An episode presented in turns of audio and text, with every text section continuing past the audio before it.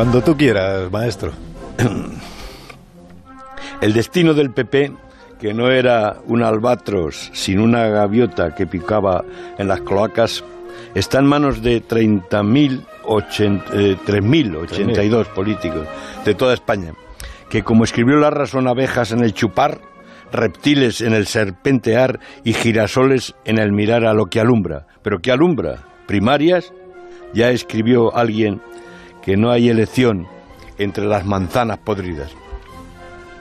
Después de las guerras de perduleras, el PP puede quedar en menos de 100 diputados si no derrumban el gobierno Sánchez, el que llamó mm, Rubalcaba el gobierno Frankenstein, que al final resultó bonito, cortó pero bonito, de arte y ensayo, feminista, con un socialismo de Walt Disney. No, nadie sabe por dónde va a salir el sol, Carlos. Critican a Soraya diciendo que solo era una simple jefa de gabinete eh, de Rajoy, el de la espantada, cuando dejó el bolso y ella se apoderó del escaño azul. También dicen que es que imita a su padre político en el modo de gobernar, es, es decir, que tiene complejo de Electra. Ella huye de las definiciones ideológicas cuando los partidos no se hacen con ideología, sino con publicidad. Se presenta como la única que puede ganar a Pedro Sánchez, en Ferraz prefieren a Casado porque es menos centrista, más de derecha, más neoliberal, contrario al aborto. Soraya era solo una muchachita de Valladolid que, como la de la comedia de Joaquín Calvo Sotelo, sabía que cuando Madrid era un poblachón manchego, Valladolid ya era corte.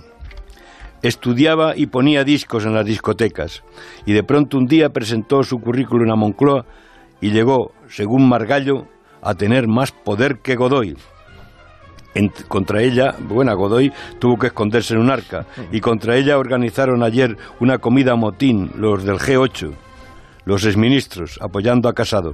Comieron en Jayalay, donde iban los pelotaris y se probaron las primeras angulas, mientras Soraya comía pizza en Génova, en el congreso que acaba, como acabas de decir, que puede ser el segundo, la segunda moción de censura contra Mariano.